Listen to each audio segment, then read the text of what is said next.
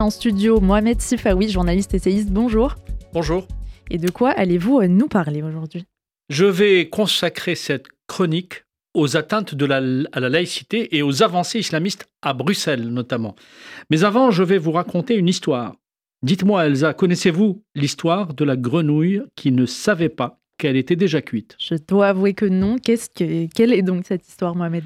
C'est d'abord le titre d'un livre écrit par Olivier Clair. Dans son ouvrage, l'auteur raconte quelques morales, il donne des leçons de vie en quelque sorte. L'histoire de la grenouille qui ne savait pas qu'elle était cuite est donc la suivante. Vous mettez une petite grenouille dans une casserole d'eau froide, elle se met à nager. Vous mettez la casserole sur le feu, l'eau commence à frémir doucement, elle est maintenant tiède. La grenouille va trouver que son environnement est plutôt agréable. Vous savez que nous aimons tous l'eau tiède. La grenouille poursuit donc sa séance de natation. Pendant ce temps, l'eau continue de chauffer et à un moment donné, la température monte, l'eau se met à bouillir. La grenouille se dit alors que ça devient vraiment désagréable. Effectivement, ça chauffe beaucoup trop et notre grenouille tente donc de sortir de quitter cette insupportable casserole qui lui servait de bassin de natation, mais c'est déjà trop tard. La chaleur l'a tellement engourdie qu'elle ne peut plus se sauver et elle finit donc par cuire. La morale de cette histoire est intéressante parce qu'elle raconte en fait que nous pouvons tous être trompés par les transformations qui arrivent en douceur. A contrario, nous sommes tous vigilants, très vigilants même face à ce qui est évident. Si nous avions jeté notre pauvre grenouille directement dans de l'eau chaude, elle aurait donné un coup de patte et elle serait tirée d'affaire. Mais comme l'eau s'est mise à bouillir progressivement, elle ne s'est rendue compte de rien et elle en est morte. Elle est morte parce que, mise en confiance, elle n'avait pas mobilisé sa vigilance, son énergie.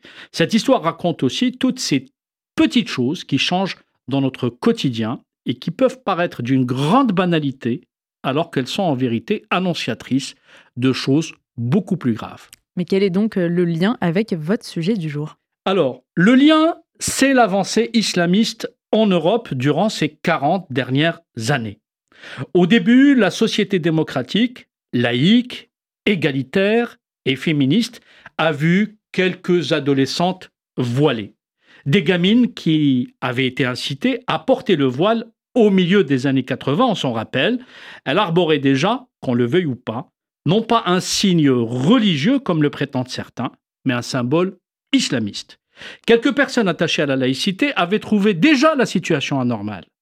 Mais disons que beaucoup, par humanisme notamment, parce que la, la, démocratie est par définition une société de la bienveillance et de la tolérance, beaucoup donc ont estimé qu'il ne fallait pas en faire un drame et ils avaient tort.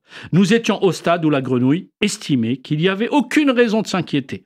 Ensuite, il y eut des revendications communautaristes toujours de plus en plus pressantes. Des femmes, au nom de leurs croyances religieuses par exemple, ne voulaient plus que les piscines municipales soient mixtes.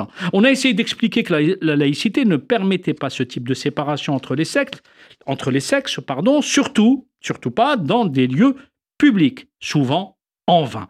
Ce sont ceux qui défendaient la laïcité et c'est toujours valable aujourd'hui, qui passaient pour des intolérants. C'est similaire à ce moment où la grenouille continue de s'amuser au fond de sa casserole alors que l'eau était déjà en train de frémir doucement. Progressivement, il y eut d'autres revendications communautaristes, on s'en souvient, toujours plus importantes, toujours plus contradictoires avec le mode de vie des sociétés libérales et démocratiques. Mais les choses ne se sont pas arrêtées là. Les islamistes sont passés à une autre étape, à menacer l'ordre, à menacer les journalistes, essayant de les empêcher d'écrire, de réfléchir et de penser, à viser également les dessinateurs de presse et les caricaturistes, mais aussi les humoristes, en exigeant que ces derniers, de ces derniers qu'ils ne puissent pas traiter des sujets liés à l'islam. Nous savons ce qu'il en adviendra. Malgré cela, une partie de la société, de ces élites, continue de montrer une certaine nonchalance, voire du laxisme à l'égard de l'islam politique. L'eau a commencé vraiment à ce moment-là à bouillir mais il était déjà presque trop tard. Vous pensez qu'il est trop tard aujourd'hui? Au niveau de la symbolique, je crains qu'il ne soit trop tard en effet. Nous avons clairement, au sein de nos sociétés démocratiques, et pas seulement en France, des milieux qui ne veulent pas comprendre les enjeux ni tirer les enseignements des erreurs passées. Face à l'islam politique, ils font preuve tantôt de laxisme, toujours comme la grenouille, tantôt d'aveuglement. Ce qui est mis en péril vraiment, c'est le projet démocratique et laïque. Il y a quelques années, en 2009, comme un symbole déjà au Parlement bruxellois, je parle donc d'une assemblée démocratique, d'un État démocratique, une femme voilée d'origine turque a été élue députée. Elle s'appelle Maynur Ozdemir. Malgré les contestations, à l'époque, cette femme islamiste, proche des frères musulmans et des islamistes turcs de l'AKP, de Recep Tayyip Erdogan, a siégé voilée. Elle sera ainsi la première parlementaire européenne avec un voile islamiste. Élue sur la, liste du Parti centre démocrate humaniste, elle sera finalement exclue de sa formation politique en mai 2015 pour avoir exprimé des positions négationnistes à l'encontre du génocide arménien. Aujourd'hui, après avoir été parlementaire bruxelloise, elle est ministre dans le gouvernement de M. Erdogan. Depuis quelques années, Bruxelles, la capitale de l'Europe, s'est laissée comme notre fameuse grenouille, littéralement happée par l'idéologie islamiste. Les Français ont fait connaissance avec Molenbeek lors des attentats de 2015. Mais ce que vous ignorez, c'est que beaucoup de quartiers à Bruxelles, pour ne citer que la capitale, sont vraiment sous la coupe des islamistes, notamment les frères musulmans et les courants qui leur sont proches, avec la complicité de plusieurs milieux de gauche.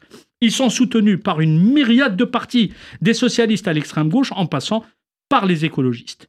Ne vous étonnez pas quand vous entendez des soutiens au Hamas et des slogans antisémites dans les manifestations bruxelloises.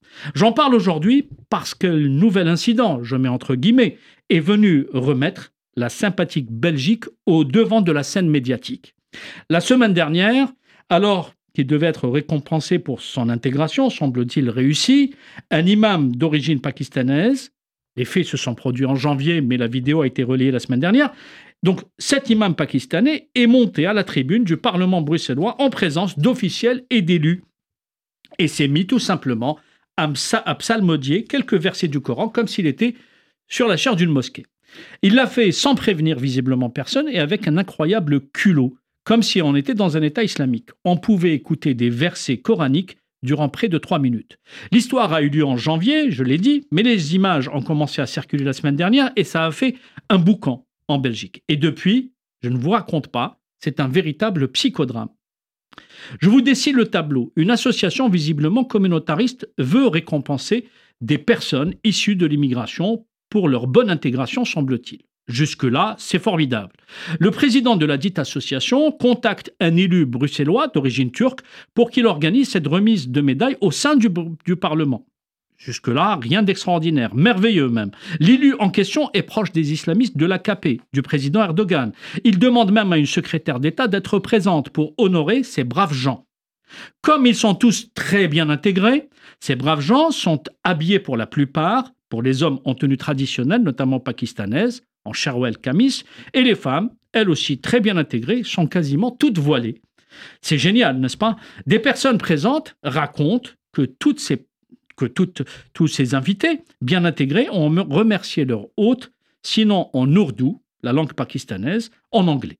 Évidemment, pour couronner l'ensemble et faire un peu comme à Peshawar ou à Lahore, l'imam en tenue pakistanaise a tenu donc à psalmodier quelques versets du Coran à la tribune de cette assemblée. Pourquoi cet événement est-il si grave? Il y a quelques jours, une amie bruxelloise, élue bruxelloise elle-même d'ailleurs, Viviane Teitelbaum, me faisait remarquer que la Belgique était le pays des premières fois quand il s'agissait d'islamisme. Et elle avait raison. En regardant un peu l'histoire récente, on s'aperçoit que la première fois qu'un représentant communautaire juif est assassiné en Europe, c'était en Belgique. Le docteur Joseph Vibrant avait été en effet tué en 1989. L'attentat est alors revendiqué par un obscur groupe terroriste appelé Jund al-Haq. La première fois qu'une femme européenne devient une légende au sein de la mouvance djihadiste mondiale, c'était en Belgique. Malika El Haroud, surnommée la veuve noire du djihad, était l'ex-femme de l'un des assassins du commandant Massoud et la veuve ensuite du commanditaire des meurtres de Mohamed Merah. La première fois qu'un attentat de masse est perpétré en France, c'était commandité par un Belge, on s'en rappelle, en 2015. Son nom, Oussama Attar, est coordonné par un autre Belge, Abdelhamid Abaoud. La première grande mosquée salafiste européenne fut érigée à Bruxelles, donc en Belgique. La première fois qu'une femme voilée est élue au Parlement, je l'ai dit, c'était en Belgique. La première fois qu'une femme européenne fait un attentat suicide en Irak, elle s'appelait Muriel de Cook, une Belge de culture catholique, convertie à l'islamisme. La première fois qu'un imam salmodie le Coran dans une enceinte parlementaire, c'est aussi en Belgique. Ça commence à faire un peu trop. Alors je sais que les esprits chagrins vont dire, comme d'habitude, que je mélange tout et qu'il n'y a pas de lien entre les questions du voile qui relèvent d'un problème d'atteinte à la laïcité et les questions de terrorisme qui relèvent, elles, de sécurité. Évidemment, je ne suis pas fou, je ne dis pas que le fait de psalmodier le Coran est identique au fait de commettre un attentat. En revanche, il y a une réalité que beaucoup ne veulent pas voir ou ne savent pas décrypter. Et c'est ce que j'essaye d'expliquer depuis de longues années. Quelle est-elle, cette réalité? L'islamisme est un corpus idéologique, c'est un ensemble. Il s'agit en vérité d'un projet de société. Or, que comporte ce projet de société? Il y a une question particulière de la société qui d'abord récuse l'égalité entre les sexes. Il assoit un patriarcat encore plus stupide que dans les autres religions. La femme islamiste a les droits qu'avaient les femmes du Moyen Âge.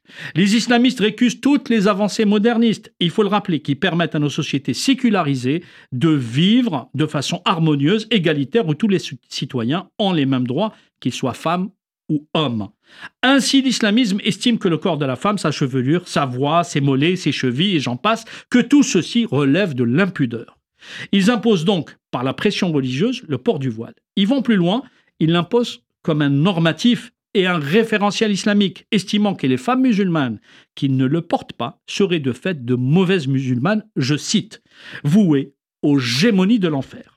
Et ils veulent imposer cette vision moyenâgeuse à la société européenne. De plus, nous le savons, l'islamisme est une idéologie sexiste, mais aussi homophobe et antisémite.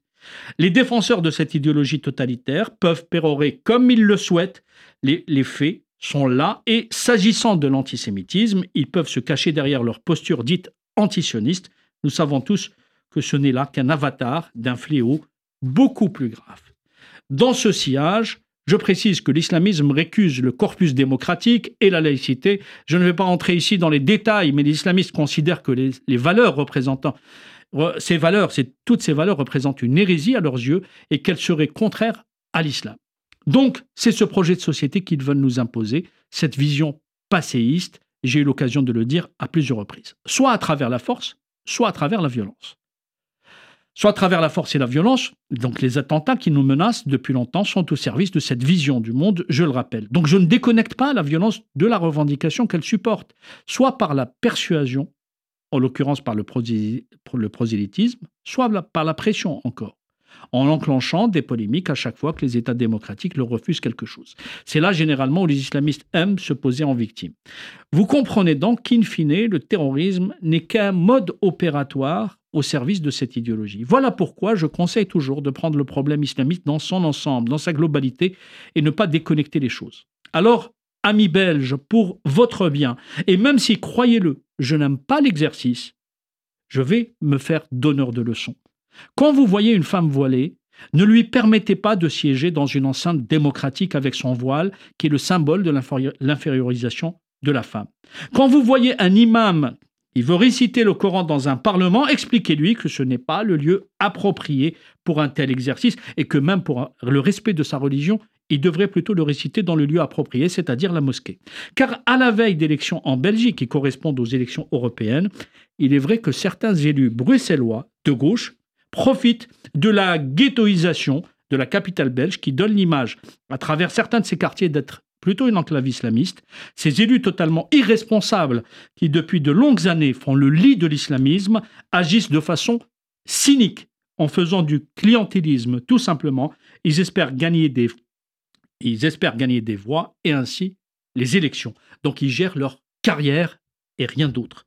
Sauf qu'en regardant de plus près, ces comportements indignes alimentent l'extrême droite, qui se nourrit bien évidemment de ce type d'incident. Pour résumer, et si on devait s'adresser à nos élus français, on ne pourrait que leur conseiller d'observer à leur tour ce qui se passe à Bruxelles, la transformation de cette ville, la politique clientéliste et le communautarisme, car quand on est démocrate, Bruxelles peut être une source d'inspiration. Elle montre aujourd'hui tout ce qu'il ne faut pas faire si on veut, si on ne veut pas finir, comme la grenouille qui ne savait pas qu'elle était déjà cuite. Je vous dis à bientôt.